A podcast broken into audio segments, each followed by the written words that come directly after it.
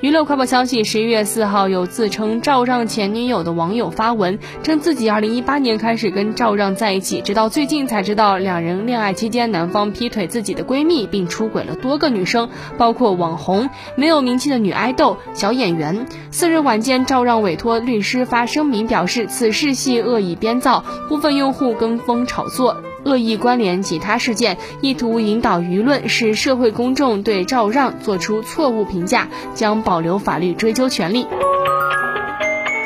十一月四号，刘嘉玲在社交账号晒出今年第一个生日蛋糕的庆生照，照片中陈奕迅妻子徐濠萦带着女儿参加一同参加聚会，现年十六岁的陈康提比之前成熟不少。